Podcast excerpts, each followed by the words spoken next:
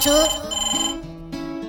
嗨，我是 DJ 左右。各位爱美的妹子常常喜欢去理发店里面去折腾自己的头发，但是大部分的时候呢，做出来的发型和自己的预期往往是相差甚远。花了不少钱却没有做到自己心仪的效果，问题究竟出在哪里呢？其实除了是否选对好的发型师之外，我们还需要掌握和发型师及时沟通的窍门。毕竟两个互不相识的人啊，要在短短的时间之内详细的了解到对方的需求，还是蛮难的。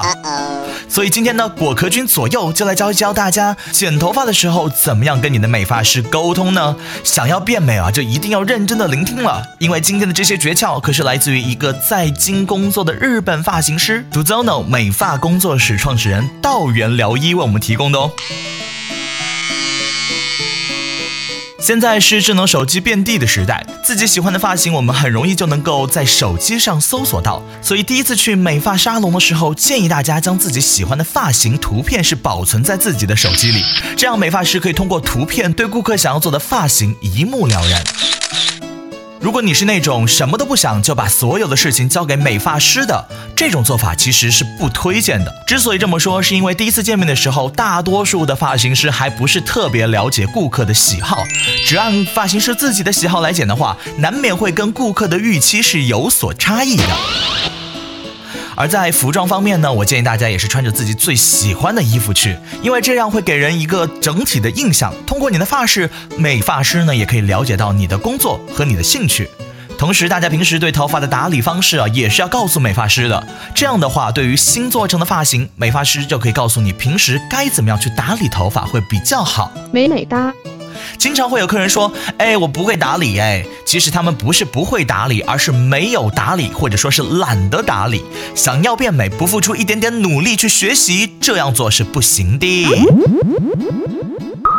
在剪发开始之前呢，把曾经做过的发型式样和染发的颜色告诉美发师也是非常重要的，这样可以尽可能的减少失败的可能性。比如有些妹子原来染过黑色的头发，现在想染比较亮的颜色，就可能不太会成功，因为黑色的染发材料残留在头发里面会比较深，即使染了其他的颜色也很难融进去。如果美发师不知道你以前染了什么颜色，直接染色的话，就会出现不均匀，染不出你想要的漂亮的颜色。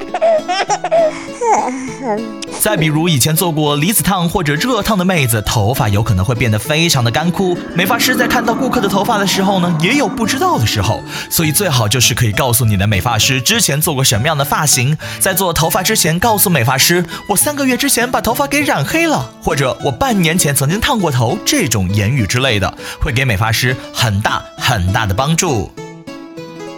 总之，在你去美发沙龙之前，记得把你最喜欢的发型保存在手机里面，并且要告诉发型师你之前做过的发型。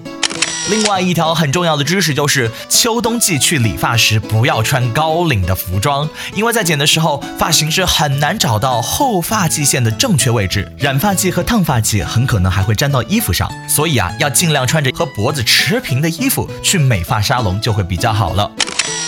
美发师通常都会为顾客设计最合适的发型，而且并不是毫无目的的乱剪一气。所以对于顾客来说，只要做好就可以了，不要因为好奇自己的头发到底现在是个什么样子，就开始左看右看，歪着头看，或者在旁边一直指指点点。因为如果身体一直不停的动，坐姿总是歪着，剪出来的线条也会是歪着的。Oh no！听完今天的节目之后，你有学会如何跟你的发型师沟通吗？没有的话，你可以把进度条君调到最前面，认真仔细再听一遍。还有一句话不是这么说吗？好记性不如烂笔头。你也可以把它写下来，放在你的床头柜上，贴个便利贴，告诉自己，下一次我就要这样做了。